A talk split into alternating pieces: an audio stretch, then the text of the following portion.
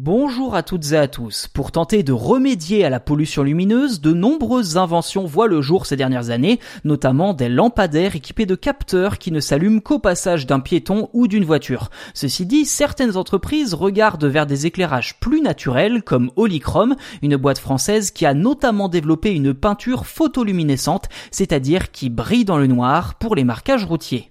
Pour mettre au point sa technologie, Holychrome s'est associé à l'entreprise de construction Eiffage. Concrètement, il s'agit d'une peinture appliquée sur le sol qui s'éclaire dès la nuit tombée. Le fondateur d'Holychrome, Jean-François Létard, explique avoir travaillé pendant plus de 4 ans pour mettre au point une peinture capable d'émettre de la lumière toute la nuit avec une bonne adhérence pour tenir longtemps sur le bitume.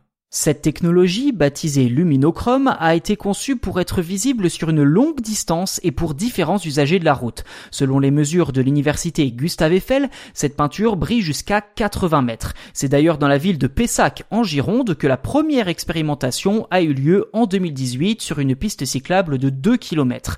Aussi, après 3 ans d'utilisation sur cette voie cyclable, ainsi que sur une route nationale en région Nouvelle-Aquitaine, la peinture est restée intacte et émet une lumière aussi intense que le jour de son application. Elle peut ainsi s'illuminer pendant 10 heures depuis la nuit tombée jusqu'au lever du jour sans la moindre contrainte. Qu'il pleuve, qu'il y ait du brouillard ou que la végétation soit abondante, la peinture est toujours capable de se recharger en stockant les rayons du soleil. Si le produit a pour principale utilité de guider cyclistes, piétons, voitures et chauffeurs poids lourds par exemple dans l'obscurité, le patron d'Olichrome réfléchit déjà à d'autres applications. Je cite, Nous sommes en train de déployer notre technologie pour sécuriser d'autres infrastructures comme les ronds-points. Aujourd'hui, une quarantaine de villes sont équipées de ce dispositif en France ainsi qu'une en Belgique avant d'être prochainement exportée en Afrique.